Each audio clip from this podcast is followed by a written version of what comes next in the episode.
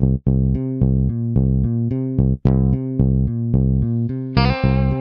the Pitch.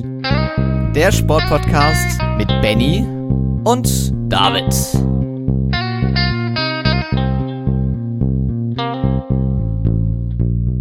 Herzlich willkommen zur 114. Folge von On the Pitch, der Sportpodcast. Ich glaube, man kann es ein bisschen hören. Am Wochenende war Ekstase angesagt und äh, wir sind ein bisschen angekratzt, zumindest ich. Ähm, David, ich weiß nicht, wie es bei dir aussieht, aber erstmal freue ich mich natürlich wieder, trotz dessen wieder hier zu sein am Montag. Moin. Genau, oder gerade deswegen äh, natürlich alles aufzuarbeiten, was wir vielleicht verpasst haben. Wir hatten nämlich Festival in der Heimat und ähm, ja, wir haben ganz viele sportliche Highlights, deren Anfang wir ein bisschen verpasst haben, denen wir uns aber jetzt vielleicht in unserem Urlaub, der ab morgen ansteht, äh, widmen können. Äh, und alles, was wir nicht schaffen, dann am Montag aufzuarbeiten. Ähm, genau, was steht heute an? Die European Championships haben begonnen in ganz vielen Disziplinen werden im Moment Europameisterschaften im wunderschönen München ausgetragen, unter anderem in der Leichtathletik. Da werden wir auf die bisherigen Tage ähm, in Anlehnung an die Zusammenfassungen, die uns ARD und ZDF so liefern, ähm, blicken, was so da alles passiert ist. Und die Deutschen haben ganz gut äh, einen Start hingelegt. Also die sind im Medaillenspiegel schon auf Platz 1 zwischenzeitlich an diesem Montagnachmittag. Natürlich kann sich das noch einiges ändern, gerade auch in den nächsten Tagen. Aber wir haben ganz viele andere Themen. Natürlich gucken wir am Ende auch auf den Fußball. Da ist einiges passiert, aber vorweg äh, einige schnelle News zu Beginn, Benny. Dann starten wir direkt rein, oder? Ja, würde ich sagen. Ähm aber ich würde sagen, äh, fang du doch erstmal mit den beiden Kurzschlagzeilen an, dann mache ich direkt mit dem Tennis weiter, weil meine Schlagzeilen lassen sich da perfekt verbinden. Genau. Wir haben auf der einen Seite die Basketball-Europameisterschaft, die im September ja in Deutschland auf dem Programm steht. Äh, Vorrundenspiele in Köln und Finals dann in Berlin, wenn ich richtig informiert bin. Und da wird der Kapitän der deutschen Basketball-Nationalmannschaft, der in den vergangenen Jahren eigentlich immer bei den Großereignissen dabei war, Robin Benzing, nicht dabei sein. Ähm, er ist zwar noch aktiv, wurde aber nicht nominiert, aber es ist auf jeden Fall doch eine Erwähnung wert, wenn der bisherige Kapitän bei Großereignissen nicht dabei sein wird. Aber wie gesagt, da blicken wir dann nochmal äh, separat vor Beginn dieser Europameisterschaft drauf. Und die zweite Kurznews, die wir haben, ist aus dem Skispringen. Der Sommer Grand Prix pausiert ja im Moment und äh, es gibt aber schon eine Nachricht, die sich mit dem Winter beschäftigt. Und zwar wird der Weltcup der Herren, der ursprünglich im US-amerikanischen Iron Mountain auf einer relativ frisch renovierten Continental Cup Schanze, wo zuletzt vor ja, knapp 20 Jahren was stattgefunden hat, im Weltcup-Bereich, äh, doch nicht stattfinden. Ähm, aufgrund von finanzie finanziellen und organisatorischen Problemen hat die FIS bekannt gegeben, dass jetzt nach einem Ersatzaustragungsort Umschau gehalten wird und ja, da halten wir euch natürlich auch auf dem Laufenden, wie es da weitergeht. Ab zum Tennis. Da steht Davis Cup und ein Karriereende vor dem, äh, auf dem Programm. Ja, und äh, nicht nur irgendein Karriereende, sondern das Karriereende der ja, erfolgreichsten Tennisspielerinnen vielleicht aller Zeiten. Zumindest wenn man auf äh, die Grand Slams schaut, denn ähm, ja, Serena Williams hat in ihrer Laufbahn äh, genug Grand Slams gewonnen. Am Ende waren es 23 im Einzel alleine, 14 im Doppel, meist dann mit ihrer Schwester äh, Venus, die es ja immer noch gibt, und auch zwei noch im Mixed kommt noch dazu. Äh, niemand hat mehr Grand Slams gewonnen als sie und ähm, ja, da tritt eine ganz große ab, äh, aber mittlerweile mit 40 Jahren ähm, war das auch nur eine Frage der Zeit. Sie hat sich generell in letzter Zeit zurückgehalten. Er hat dann immer mal wieder, ich glaube, beim letzten Grand Slam war sie wieder dabei. Erstrunden ne? aus in Wimbledon gegen genau. ähm, Harmony Tan. Genau, und jetzt in Toronto ist er auch wieder ausgeschieden und man ja. munkelt, dass die US Open jetzt ihr letztes großes Turnier sein werden. In Cincinnati wird sie mit einer Wildcard antreten, also da kann man sich äh, schon mal mit den Taschentüchern ausstatten, denke ich. Ja, ganz genau. Und äh, ja, da, wie gesagt, da tritt eine ganz große äh, von der Bühne. Ich glaube, über 300 Wochen war sie, äh, war sie die Nummer 1 der Welt. Äh, das hat auch, glaube ich, nochmal einiges auszusagen. Gerade im Tennis äh, steht auch nochmal für Konstanz. Und ja, ich würde sagen, äh, damit direkt zu den Schlagzeilen aus dem Davis Cup. Äh, der steht ja wieder im September an, die Gruppenphase zumindest. Und da wurde das deutsche Team bereits bekannt gegeben von dem Trainer Michael Kohlmann. Alexander Zverev wird dabei sein und Oskar Otte, beide ja noch verletzungsanfällig. Aber bis September sollte das definitiv klar gehen. Äh, mit Jan-Lennart Struff, Kevin Krawitz, den man äh, meist aus den Doppelturnieren mit äh, ja, Michael Mies kennt, und Tim Pütz werden am Start sein. 13. Äh, bis 18. September findet die Gruppenphase in Hamburg statt. Also, falls äh, ihr Tennis interessiert seid, nutzt das gerne. Der Vorverkauf läuft auch schon. Und genau, dann ähm, war die Woche auch noch ein ATP-Turnier in Montreal was der Spanier Pablo Carreno Busta gegen Hubert Hurkacz, gegen äh, den an 8 gesetzten Hubert Hurkacz, mit äh, ja, in drei Sätzen gewann. 3-6, 6-3, 6-3. Und damit ist er auf einem guten Weg in die Top 10. Genau, und Ende August gehen dann auch schon die US Open los. Das heißt, ähm, ja, Wimbledon ist noch in Erinnerung und das nächste ähm, Grand Slam Turnier und das letzte dieses Jahr ähm, steht dann auch schon unmittelbar vor der Tür. Wir kommen zum Radsport, da gibt es nur eine kurze News, ähm, außer natürlich gleich bei den European Championships, auf die wir zu sprechen kommen werden, und zwar das Egan Bernal, ähm, der Südamerikaner, der seinen schweren Bus- und Trainingsunfall hatte. Der ist auf einen äh, stehenden Bus aufgefahren im Training.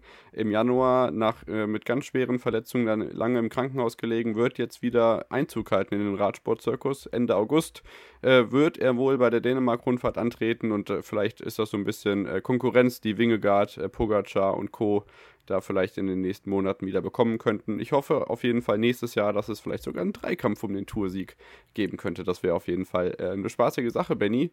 Und jetzt gehen wir nach München, denn da ist eine ganze Menge passiert und du steigst direkt ein mit dem ersten Tag, der am Donnerstag stattgefunden hat. Ja, ganz genau. Am Donnerstag fingen schon äh, einige Sportarten an, meist aber Qualifikationen und Vorläufe. Und wir konzentrieren uns hier erstmal auf die wichtigsten Medaillen, natürlich vorrangig äh, aus deutscher Sicht und natürlich große Geschichten. Und da fangen wir direkt äh, im Mehrkampf an. Da gewann die Italienerin äh, Asia D'Amato äh, Mehrkampf Gold. Äh, aus deutscher Sicht aber interessant, dass Kim Bui in ihrem letzten äh, ja, großen Turnier äh, nochmal Achte wurde. Also ein tolles, äh, ja, tolles Ergebnis zur, zum Karriereende. Und zudem hat ja, das deutsche Team die Quali fürs Teamfinale geschafft im Mehrkampf. Und das fand dann am Samstag statt, war auch durchaus erfolgreich. Da komme ich dann aber gleich nochmal drauf. Ähm, und du kannst direkt am Freitag weitermachen.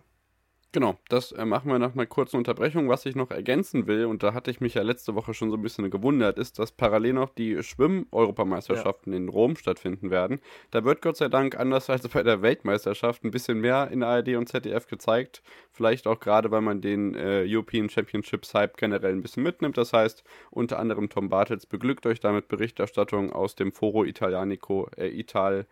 Jano in Rom, so muss es heißen. Italico, doch, Foro Italico, genau. Ein äh, weltberühmtes Becken. Wir hatten unter anderem schon einen 100 Meter Weltrekord im Freistil der Herren. Der ist 13 Jahre alt gewesen. Also der Rekord, weil der Athlet, der ihn gebrochen hat, 17 Jahre alt gewesen ist. Äh, David Povo, äh, Povo, Popovici so.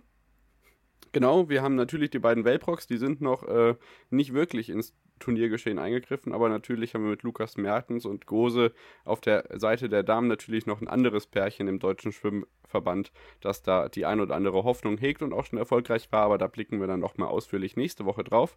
Und wir machen jetzt die erste Unterbrechung und dann geht es weiter mit dem Freitag aus München.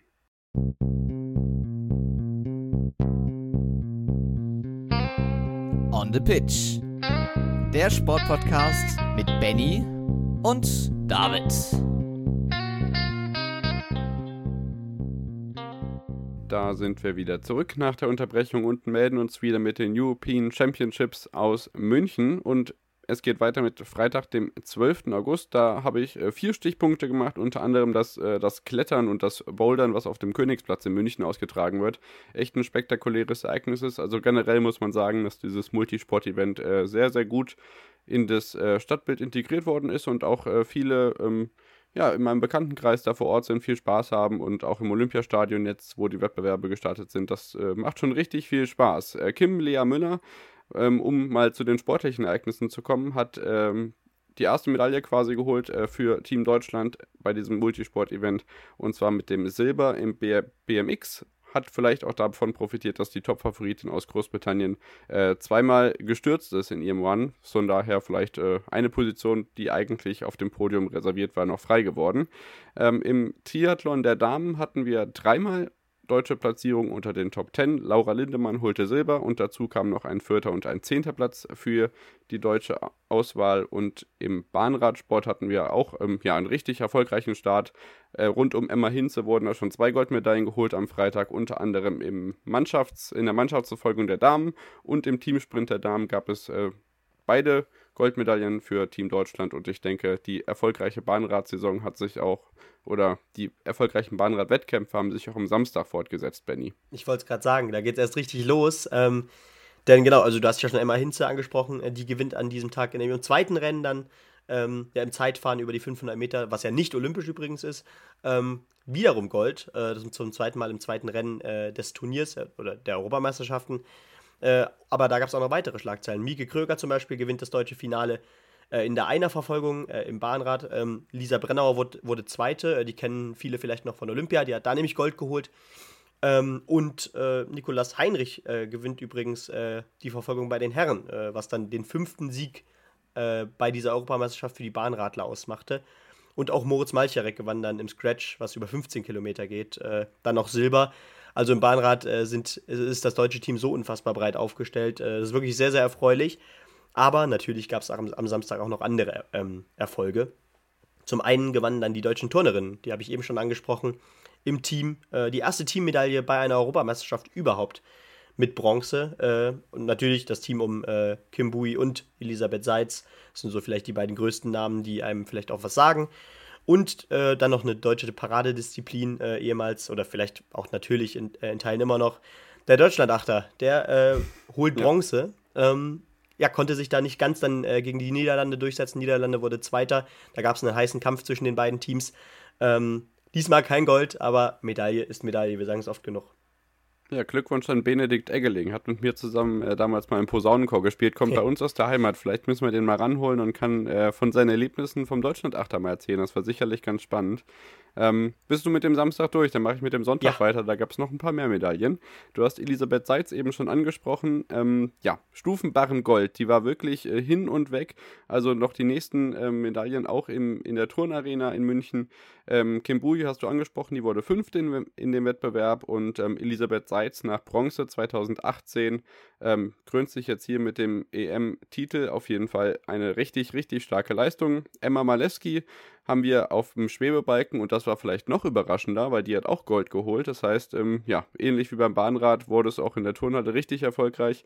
Hanna Maul konnte Silber beim Bouldern erreichen, während die Herren der Schöpfung im gleichen Wettbewerb nur die Plätze 5 und 6, aber das muss man ja nicht kleinreden, äh, erreichen konnten. Im Mixed-Triathlon hatten die äh, deutsche Auswahl, also 2x2, zwei Herren, zwei Damen, zum dritten Mal hintereinander den zweiten Platz äh, bei Europameisterstaffeln erreichen können.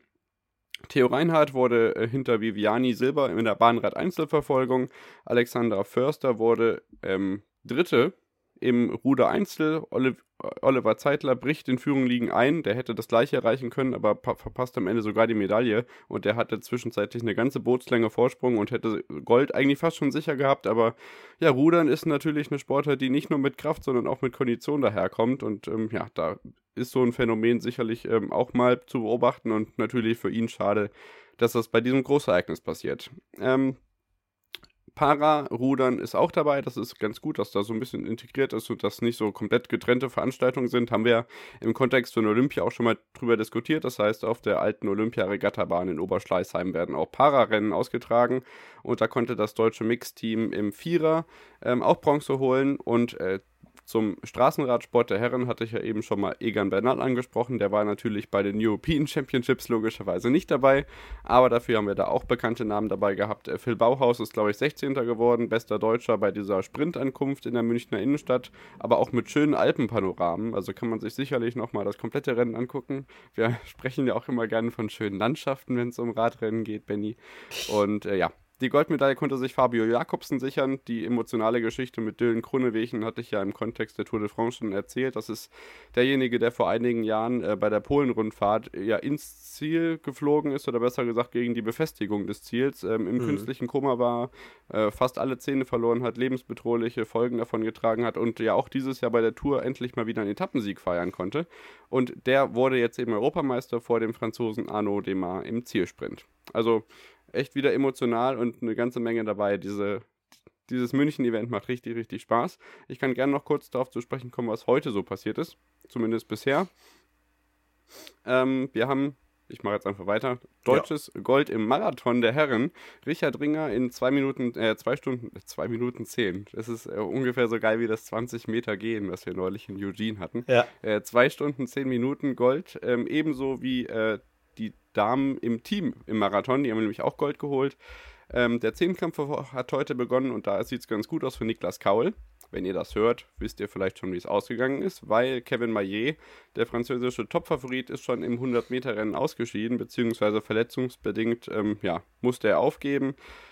Und das ist echt ärgerlich, weil schon bei der letzten Europameisterschaft 2018 im Olympiastadion in Berlin ist er auch nicht bis ans Ende des Zehnkampfs gekommen, weil dort drei Fehlversuche im Weitsprung auf seiner Liste standen. Das heißt, Niklas Kaul auf jeden Fall mit Goldfavorit, aber er ist nicht Titelverteidiger, denn da gibt es noch einen anderen Deutschen, King Arthur, würde Frank Busemann jetzt sagen. Arthur Abele tritt das letzte Mal in seiner Karriere und damit tritt auch wirklich ein großer an, äh, ab zum ja, Groß-Event Zehnkampf an. Der war eben Goldmedaillengewinner in Berlin damals. Dazu haben wir noch den Schweizer Ehammer, der heute mal locker 8,31 Meter im Weitsprung hingelegt hat. Also es ist ordentlich was los. Lisa Rützig, unterdessen die 33-jährige Stabhochspringerin, unter anderem Sechste in London 2000. 12 wird nicht mehr teilnehmen, die hat ihre Karriere beendet und wir haben schon angesprochen, Eugene war eher enttäuschend. Gina Lückenkämper hat gesagt, ja Leute, wir sind keine Profisportler, wir sind nebenbei noch anders beschäftigt. Sieht man da wieder hervorragend. Ähm, die ehemalige Stabhochspringerin ist zum Beispiel schon promovierte Psychologin und wird sich jetzt in einem Beratungsunternehmen tätig sein. Auf der einen Seite gut, da wieder einen Einstieg zu finden, auf der anderen Seite schlecht, weil man sieht vielleicht in Deutschland ist da wirklich eine andere Voraussetzung als in anderen Nationen. Ja, genau. Also ich glaube, der, der Wiedereinstieg in das in Anführungszeichen normale Berufsleben ist, glaube ich, generell immer kompliziert.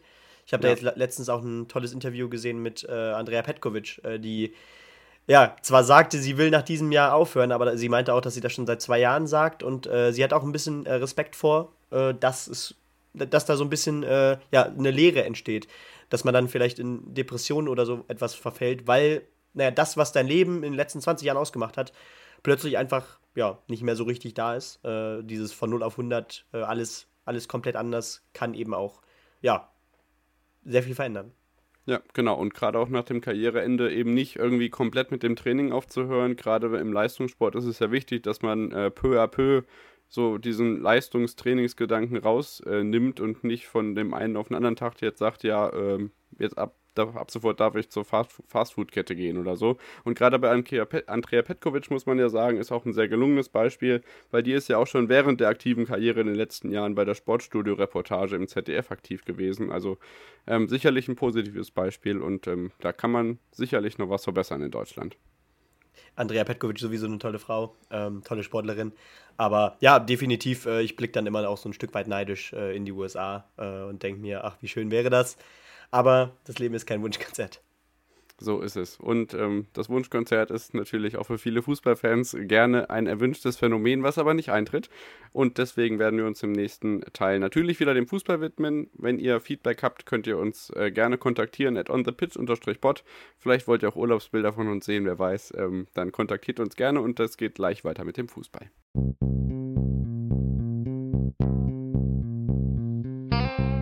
On the Pitch der Sportpodcast mit Benny und David.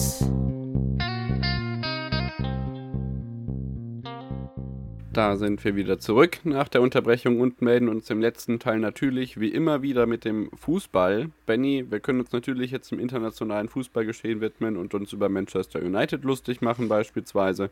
Äh, da ist der Jamie Vardy im Gespräch, Ronaldo sicherlich nicht irgendwie erfreut oder so. Aber was wir auf jeden Fall sagen können, ist, dass die U20 Frauen-Weltmeisterschaft gestartet ist in Costa Rica, soweit ich weiß. Das deutsche Team da mit einem ganz guten Vorrundenstarter werden wir natürlich gucken, wie sich das weiterentwickelt. Aber unser Fokus liegt natürlich auf den beiden Bundesligisten der äh, Bundesligen der Herren, Benny. Und ich würde sagen, wir beginnen im Unterhaus, Liga 2 am Wochenende. Sicherlich wieder spannend und ähm, ja, nervenaufreibend, wie man es erwartet hat. Ja, wie du schon richtig sagtest, äh, die Liga wird weiter äh, ordentlich durchgeschüttelt. Ähm, und ja, äh, ich weiß gar nicht, was, was ich dazu noch sagen soll. Ich meine, wir haben schon oft genug über die, ja, in den letzten Wochen über die Absteiger geredet. beide weiterhin mit Problemen, auch Hannover müht sich gegen Regensburg zu einem 1 zu 0 und die eben genannten Aufsteiger. Ich denke, bei Bielefeld kannst du gerne noch ein Wort mehr zu sagen. Äh, da hieß es 0 zu 2 gegen den HSV. Äh, ich meine, ja, nee, nee, in Bielefeld tatsächlich sogar, also bei einem Heimspiel. Ja, ja, während, äh, während Fürth immerhin gegen Düsseldorf einen Punkt geholt hat. Äh, genau, und vielleicht kannst du ja erstmal was zu, zu Bielefeld sagen. Ja, genau. Also generell ähm, muss man sagen, es ist ein totaler Fehlstart unter Uli Forte. Der wird jetzt auch heute Nacht kam so die ähm, Frage auf, ob es jetzt schon die Entlassung gibt. Es werden schon mögliche Alternativkandidaten und dazu zählt natürlich immer Bruno Labbadia in Bielefeld. Ähm, auf den Tisch gelegt. Benny fängt schon an zu lachen. Also man darf gespannt sein, wen wir am Sonntag dann im Stadion sehen, wenn wir beim Auswärtsspiel in Heidenheim zu Gast sein werden auf der Rückreise vom Urlaub. Mal gucken, wer da in der Seitenlinie steht. Ich bin selbst sehr gespannt. Wir haben äh, weiterhin in der Zweitligatabelle vier Mannschaften, die aus äh, vier Spielen neun Punkte geholt haben. Paderborn, Heidenheim, Darmstadt und HSV und Kiel mit acht Punkten. Das sind alles Mannschaften, die man eigentlich sich da oben auch ähm, ja, vorgestellt hat. Also das jo. geht eigentlich schon in die richtige Richtung, aber man hat eben noch die beiden Absteiger aus der ersten Liga von der Vorsaison. Fürth 15, Bielefeld, genau wie Braunschweig, nach vier Spielen noch ohne Punkt. Ähm, auf Platz 17. Das ist echt äh, richtig spannend und ähm, ich glaube, da kann sich noch einiges drehen. Die Ergebnisse vom Wochenende: Nürnberg, Heidenheim 0 zu 3, Kaiserslautern, Paderborn 0 zu 1. Äh, die anderen Spiele hattest du schon erwähnt. Übrig bleiben also noch wie gesagt, die Niederlage von Braunschweig gegen Kiel 3 zu 0, Karlsruhe Sandhausen 3 zu 1 im Wildpark. Am Böllenfalltor gab es ein klares 4 zu 0 von Darmstadt gegen Hansa Rostock, die ja vorher noch Bielefeld geschlagen hatten zu Hause. Ähm, St. Pauli gewinnt 3 zu 0 gegen ähm, Magdeburg, Düsseldorf, wie gesagt, 2 zu 2 gegen Fürth und Jan Regensburg unterliegt Hannover 96. Und damit gehen wir ab ins Oberhaus und da ja, sind die Bayern weiterhin ungefährdet vorneweg. Diesmal nicht ganz so eindeutig, aber ich denke, wir fangen am Freitagabend an mit dem ersten Auftritt von unserem lieben Freund und neuen BVB-Stürmer, Benny. Wen gab es denn da? Ja, also äh, Anthony Modest durfte direkt ran, direkt von Anfang an. Ähm, und ja, also für mich kam das auch leicht überraschend. Also natürlich, er ist im Training, äh, er hat das Trainingslager mit äh, Köln voll äh, bestritten und auch, ja, ähm, auch wenn er nicht gespielt hat von Anfang an am ersten Spieltag gegen Schalke, äh, ja, ist er im Training dabei. Aber äh, ja, sich in einer Mannschaft so schnell einzufinden, das, äh, ja, das ist eben nicht selbstverständlich. Äh, auch ohne Tor hat es aber damit am Ende gereicht für Dortmund mit einem 3 zu 1 Sieg. Äh, ich finde eigentlich, äh, Freiburg hat sich lange tapfer gehalten, hat ja auch, ist ja auch in Führung gegangen in der 35. Minute durch ein nettes Tor von Michael Gregoritsch, der übrigens jetzt schon drei Scorer auf dem Konto hat da ging der Wechsel oder dieser Tausch, das Tauschgeschäft mit Augsburg und ja. Demirovic, äh, definitiv in die Richtung von Freiburg. Äh, und ja, Dortmund äh, zieht damit als einziges Team nach zwei Spieltagen mit den Bayern gleich, beide noch mit sechs Punkten. Genau. Wir haben die äh, Transfers schon angesprochen. Eine weitere Stürmerrückkehr kommt im Verlauf der Samstagsspiele jetzt auf jeden Fall noch auf uns zu. Wenn wir uns das Spiel Leverkusen gegen Augsburg allerdings angucken, sehen wir, wie gesagt, ähm, den anderen Verein des von dir angesprochenen Spielertausch, der auch erfolgreich war, überraschenderweise gegen Champions League-Teilnehmer Leverkusen, die nach zwei Spielen mit null Punkten auf dem 18. Platz stehen. Also auch da hat Ceoane noch einiges zu tun. Es stand 1 zu 1 nach, äh, nach der Halbzeit und dann macht Augsburg eben den Lucky Punch. Das war alles ein bisschen kurios am Wochenende. Auch viel VAR wieder, Torwartpatzer ähm, und Lunev, der da eben auch nicht gerade so super aussieht, ähm, weil Radetzky ja rot gesperrt war das letzte Mal am letzten Spieltag. Ähm, außerhalb des Strafraums den Ball in die Hand genommen. Das sind natürlich auch Dinge, die man durchaus vermeiden kann. Im weiteren Samstagsspiel gab es dann den ersten Auftritt von Timo Werner, erneut wieder zurück in Leipzig und hat auch direkt getroffen. Das war ein, ja, ein Torwartfehler von Schwäbe, das muss man auch sagen. Schöner Distanzschuss, aber da sieht der Kölner Torwart alt aus. Am Ende ein Unentschieden und das ist für die Kölner sicherlich ganz wertvoll, da auch gegen einen großen Namen gepunktet zu haben. Hoffenheim gegen Bochum 3 zu 2, Hertha gegen Frankfurt 1 zu 1. Da hat vielleicht das Madrid-Spiel wirklich Körner gekostet, Benny. Bremen gegen Stuttgart 2-2 und Schalke, Gladbach 2 zu 2. Ein Punkt für die Weltins Arena und den hat man lautstark gehört. Ja, also erstmal vielleicht zum, zum 1-1. Ja, Frankfurt kommt weiter nicht in Tritt. Ähm, der, Saison steht, äh, der Saisonstart ist ähnlich in die Hose gegangen wie bei äh, Leverkusen. Also zwei Teams, die, glaube ich, viele ähm, relativ weit oben sehen. Äh, ich würde es auch immer noch nicht zu hoch hängen, weil zwei Spieltage, gerade weil Leverkusen am ersten Spieltag gegen Dortmund nur knapp 1 zu 0 verloren hat, aber genau, bei Schalke, ähm, es, es, war, es war ein Topspiel, kann man, glaube ich, wirklich sagen. Äh, es hat richtig Spaß gemacht, es ging hin und her. Ähm, ich finde, Schalke kam besser in die Partie. Die ersten 20 Minuten hat, glaube ich, hat, hat glaube ich, auch ähm, Herr Farke gesagt in der Pressekonferenz. Hat Schalke den Ball in der Hand gehabt, ähm, hat ordentlich äh, Chancen kreieren können und dann kam Gladbach besser ins Spiel und genau in diesem Bereich kam dann aber eben dieser, äh, dieses schöne Solo von Salazar, ähm, der da von der Mittellinie aus ähm, ja, in Richtung äh, des Strafraums kommt und von da einfach mal abzieht aus 20, 25 Metern zum 1 zu 0. Und ähm, ja, dann äh, ging es auch mit diesem 1 zu 0 in die Halbzeit. Äh, Jonas Hoffmann und Tyram machten dann die beiden Tore, 72., 78. Und dann eben diese Elfmeterentscheidung in der 90. Minute. Also erstmal vielleicht dazu nochmal gesagt, Schwolo, der äh, von äh, Hertha ausgeliehen ist, äh, auch mit einem Patzer, ich glaube, das war das 1 zu 2 von ja. Tyram, äh, der da ja. ja, mit, mit Krall, glaube ich, von uns äh, ja, zum Ball geht. Krall will den Ball wegköpfen, Schwolo will den Ball in die Hand nehmen. Kleines Missverständnis und Schwolo kann ihn nicht fangen und dann nutzt das eben Tyram eiskalt aus. Äh, und ja, dennoch kam dann ein Punkt bei rum. Erstens aufgrund einer Kampfleistung und zweitens, weil Marius Bülter den Handelfmeter, der glaube ich keine Diskussion benötigt, ähm, ja, in der 93. Minute dann äh, ein äh, reinmachte und damit hatte Mar Marius Bülter bereits zwei Tore auf dem Konto. Ähm, und Schalke holt den ersten Punkt äh, der diesjährigen Bundesliga-Saison. Und ich finde, ähm, jetzt ist auch der Moment, wo man sagen kann, ähm, der Kader ist Bundesliga-tauglich. Äh, nach Köln kann man das, glaube ich, noch nicht so ja. richtig beurteilen zu zehnt. Ähm, aber stimmt. ich bin sehr gespannt auf die nächsten Spiele. Nächste Woche geht es gegen Wolfsburg, die ja auch noch nicht so richtig in Tritt gekommen sind, mit nur einem Punkt. Äh, jetzt gegen Bayern, äh, aber zwar eine gute Leistung gezeigt haben gestern Abend. Aber auch da, äh, Wolfsburg ist auch noch nicht so richtig in der Saison angekommen. Genau, wie immer am Sonntag ein gutes und ein schlechtes Spiel gegen, ähm, ja, auf der einen Seite Union gegen Mainz, Union natürlich mit dem Rückenwind von dem 4 zu 1 Derby-Sieg gegen die Hertha, auswärts dann in Mainz allerdings in einem sehr unspektakulären Spiel eine Punkteteilung ohne Tore und im zweiten Sonntagsspiel gab es dann das Gastspiel von Nico Kovac in der alten Heimat. In der Allianz Arena konnten die Bayern in Anführungszeichen nur 2 zu 0 gewinnen. Wieder einmal gewinnt, äh, erzielt der überragende Jamal Musiala im Moment 19 Jahre top in Form. Ähm, mal gucken, wie lange dieses Jahr. Also es steht ja noch so ein großes Turnier an. Mal gucken.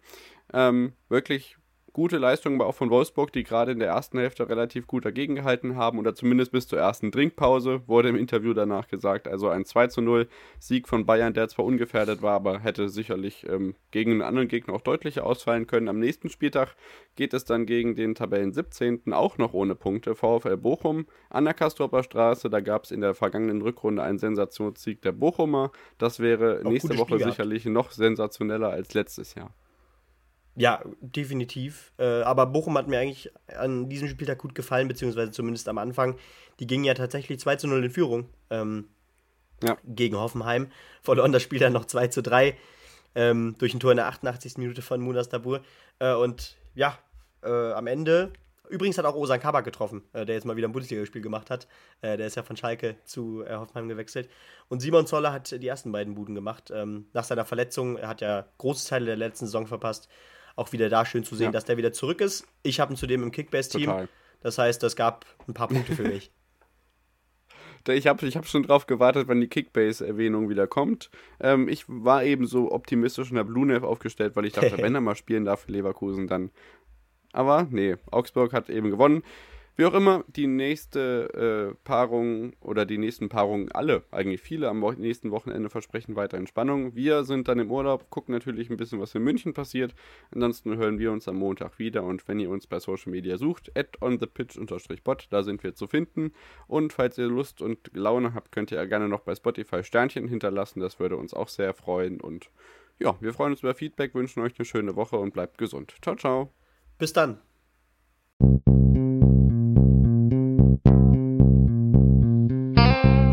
On the Pitch. Der Sportpodcast mit Benny und David.